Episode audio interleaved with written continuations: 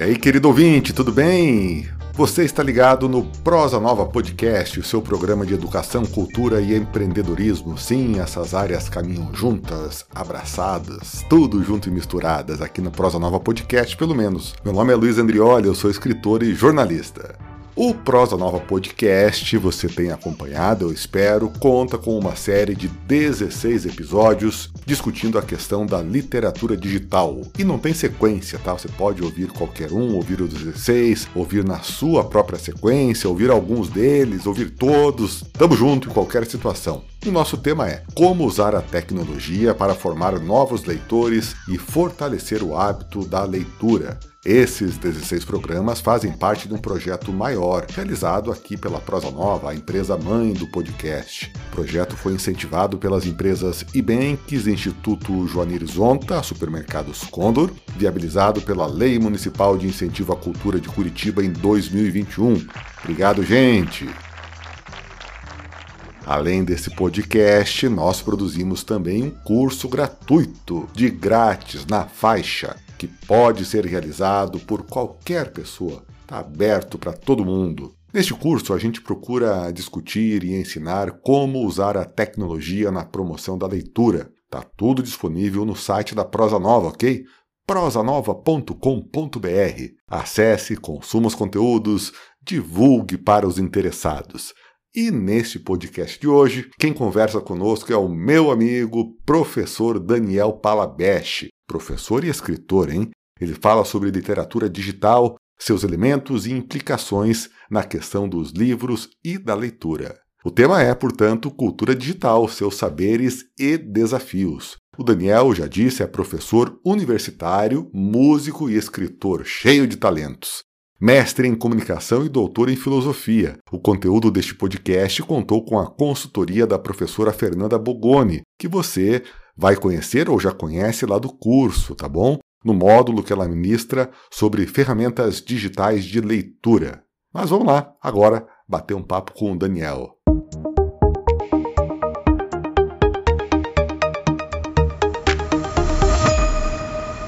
Daniel, o que é a tão falada cultura digital? Antes disso, até o que a gente pode e deve entender como cultura e sobre o impacto da tecnologia neste contexto?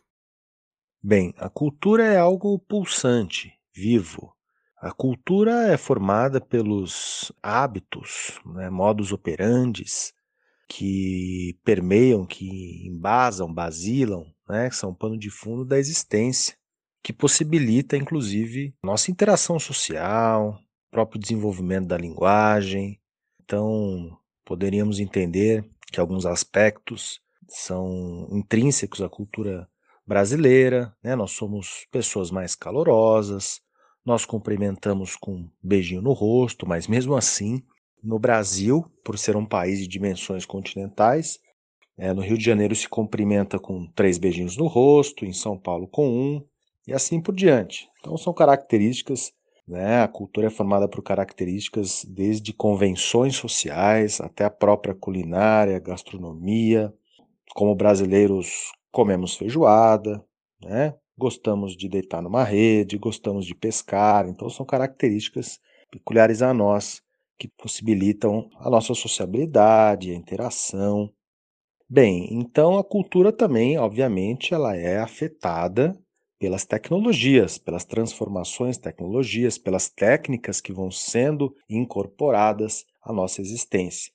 E isso acontece, né, principalmente a partir do início da década de 90, com a internet ganhando a projeção aí e invadindo os lares, os lares domésticos. Né? A internet que já era utilizada nos âmbitos bélicos e acadêmicos, científicos, de pesquisa, começa, né, a internet começa a permear, ser disseminada pelas casas. É a partir do momento que uma boa parte da população começa a ter acesso à internet e começa a interagir, a sociabilizar, né, a socializar, profissionalizar, buscar emprego, produzir soluções, encontrar como fonte de entretenimento meio digital, né? Então tudo isso naturalmente também faz parte da nossa vida, da nossa existência.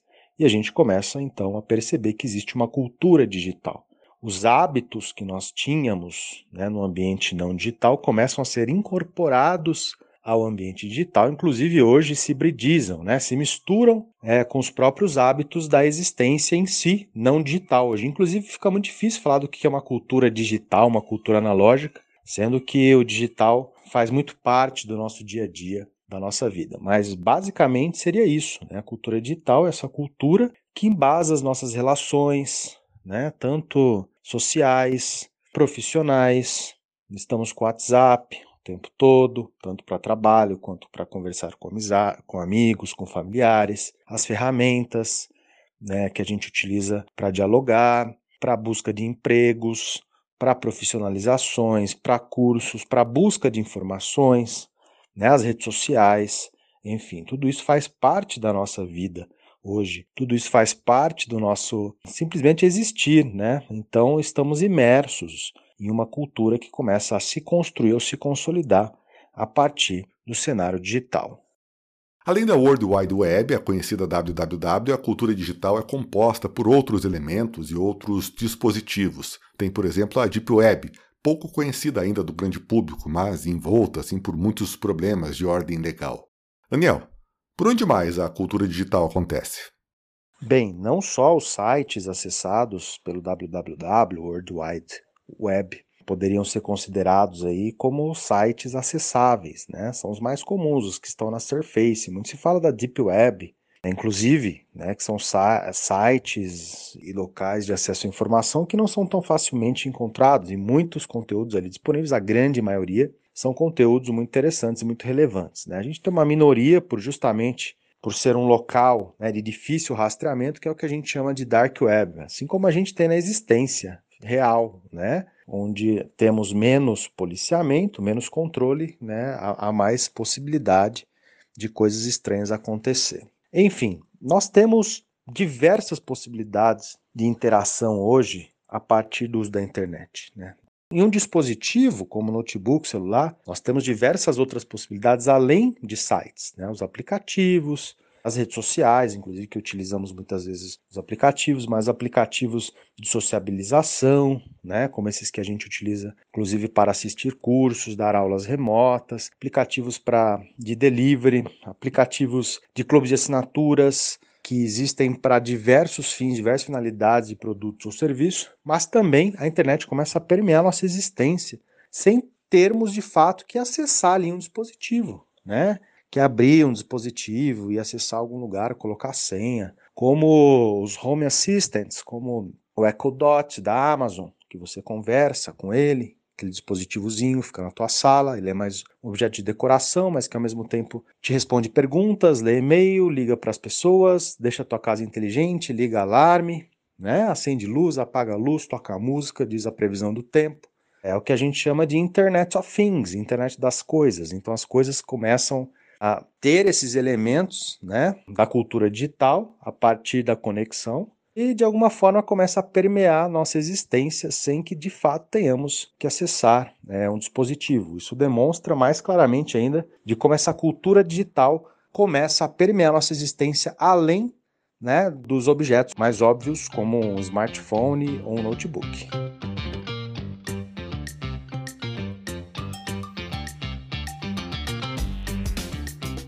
Quais são as principais tendências das tecnologias de informação e comunicação, as TICs? Eu acredito, vejo pelo menos, que há duas grandes tendências aí em relação às TICs, né, as tecnologias da informação e da comunicação. Três. É, primeiro, obviamente, o avanço dos dispositivos móveis, né, celulares cada vez mais inteligentes, com funções principalmente relacionadas à visibilidade, isso é ocasionado pela própria transformação das redes sociais, né? Então, é, celulares ultra conectados, super inteligentes, com câmeras fotográficas múltiplas, né, e de altíssima qualidade, com muitos efeitos. Né? Um, uma consequência aí do momento Instagram, das coisas instagramáveis, assim por diante. Inclusive, né, o Instagram mesmo se manifesta agora como uma ferramenta essencialmente para entretenimento. A segunda grande evolução que eu vejo nas TICs aí, ou tendência, são as ferramentas, aplicativos aí softwares de videoconferência.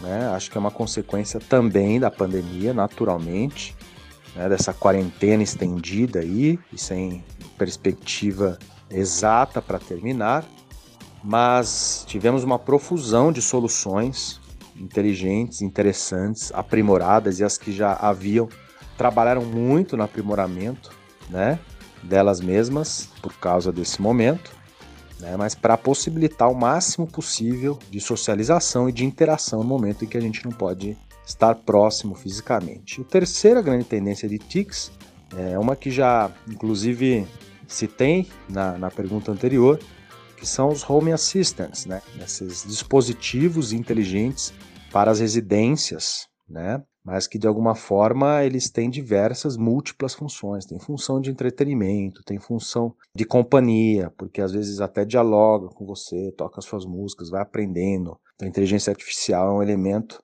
extremamente relevante, né? Então a gente está vendo softwares com uma característica bastante personalizada que vão compreendendo seus hábitos, seus interesses e vão se tornando cada vez mais assertivos, possibilitando né, uma experiência extremamente personalizada. Né? Então acho que essas são grandes tendências que a gente começa a perceber em relação às novas tecnologias da informação, da comunicação. O livro como objeto e a literatura são questões sensíveis a ambientes tecnológicos e ao meio cultural. É possível, Daniel, portanto, afirmar que o jeito de ler e consumir obras literárias mudou? O livro, Daniel, mudou? Certamente o livro, né, como um produto cultural, inclusive, é sensível a essas transformações culturais e também às transformações tecnológicas. Né? E o livro é um, é um objeto muito interessante, né? Ele tem um, um existe ainda um fetiche, né? Muito grande em relação ao livro físico, principalmente para leitores mais intensos, mais apaixonados. Eu acho que o livro, acredito que o livro seja a, a mídia impressa que vai resistir aí durante muito tempo ainda, né? A gente está vendo o jornal físico, a revista física, realmente sucumbirem aí, né, essa avalanche tecnológica, essa revolução tecnológica, acredito que o livro não tenha um, um, se é que tem, né, mas não tenha o livro físico, né, um fim tão tão próximo, tão proeminente. Naturalmente, a gente percebe uma transformação no mercado editorial, bibliotecas fechando, na mesma proporção em que vemos, por exemplo, o mercado editorial independente brasileiro é extremamente profícuo. Né? Muitas pessoas desejam e querem publicar, e agora, no ambiente digital, conseguem publicar justamente porque tem acesso né, de forma muito mais fácil a várias possibilidades de publicação e de edição da obra, inclusive a autopublicação. Então é meio que um paradoxo, percebam, que é muito interessante. Agora sim, em relação à forma de leitura, a gente tem transformações, né? Inclusive uma transformação nas tecnologias da informação e da comunicação também. Não respondi na pergunta anterior porque imaginei que você fosse tocar no assunto da literatura, mas por exemplo, esses dispositivos como o Kindle, que possibilitam uma experiência de leitura muito é, aprimorada, né, com acesso às obras de uma forma bastante democrática e acessível, né? É um dispositivo que ele é acessível também, enfim. Então, naturalmente, o modo de se ler, não, não digo que ele se transforma, mas ele agrega novas possibilidades, percebe? Ele agrega novas possibilidades. Então, eu vejo muitas vezes as pessoas, como eu, inclusive, que tinham certo preconceito a essas tecnologias mais novas relacionadas à literatura, né? Mas, por exemplo, eu ia deitar para dormir, né? E, pô, apagava a luz, então ficava mexendo em rede social. Quando via, passava uma, duas horas de tempo perdido. E o Kindle ele nos ajuda nisso, né? Muito legal, porque em vez de você ficar perdendo seu tempo com coisas de repente desnecessárias, você está lendo um livro, algo que você gostaria de ler, né? Um momento ali de leitura que você não teve durante o dia. Então eu acho que essas tecnologias elas mais somam do que de fato substituem num contexto geral. Obviamente que para muita gente substitui, né? Para muita gente não faz mais sentido, teu livro físico ocupa muito espaço, é caro, vamos de Kindle, né? Mas eu não creio que esses dispositivos eletrônicos, de fato, substituem integralmente né, o livro físico. Acredito que o livro físico é, é muito importante para muita gente ainda. Né? Então, assim, acredito que ganhamos um novo modelo de leitura, né? Inclusive, quando a gente vai ler um PDF, algo no notebook, no celular, como muitas pessoas fazem, eu acho que a gente perde muita qualidade de leitura. Às vezes é uma cópia assim meio ruim, sabe? Né? É um momento ali de leitura que você não consegue dialogar com o texto. E esses dispositivos intensificam né, o processo de leitura, eles ajudam. Então, tem dicionário, você consegue fazer marcações, muito à moda do livro físico. Então, acredito que nós temos aí um paradoxo, né? Ao mesmo tempo que, de fato, né, o mercado editorial físico sofre um pouco com essas novas possibilidades, eu acredito que essas novas possibilidades podem despertar aí né, o desejo também de leitura e facilitam a própria leitura no nosso dia a dia, aí, nessa nossa rotina bastante maluca. Daniel, de que forma as redes ou mídias sociais podem contribuir na relação autor-obra-leitor e no incentivo à leitura? Em relação ao incentivo à leitura, né, eu também acho que é, redes sociais como o Instagram, por exemplo, apresenta é, diversas páginas né, que abordam a literatura de uma maneira mais dinâmica né, e possibilita que as pessoas troquem ideias. A gente tem vários, diversos clubes de leitura virtuais dos mais é, diversos estilos que você possa imaginar. Né? Tem de poesia, tem de livro de terror, tem de romance de época, tem de contos, de crônicas e assim por diante, tem de poesia contemporânea e assim vai. Todos eles possuem páginas também né, em redes sociais e as pessoas obviamente vão compartilhando essas impressões. Né, lá nos stories elas colocam fotinho delas com o livro na mão, dos encontros no clube de leitura. Então acho que isso desperta bastante o interesse das pessoas também, né? Então a gente tem o autor mais acessível ali, que você consegue acompanhar a vida dele, o dia a dia, a produção dos seus livros, páginas muito interessantes, uma comunicação muito arrojada falando sobre literatura, que as pessoas vão comentando e vão compartilhando ad infinitum isso, né? Então acho que isso é muito legal, isso possibilita que o interesse pela literatura abarque mais pessoas aí.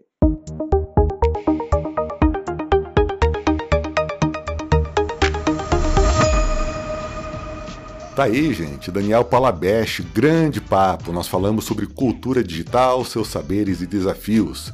E para você, nosso convite para conferir os demais podcasts desta série sobre literatura digital. São 16, hein? E o conteúdo completo do curso que a gente criou para você, gratuito Tá lá no site da Prosa Nova, prosanova.com.br. Chegue lá, divulgue, compartilhe esse podcast, compartilhe o curso também, tá bom? A gente se encontra daqui a pouco, no próximo podcast, no próximo vídeo, enfim, a gente vai se falar ainda, tá bom? Tchau!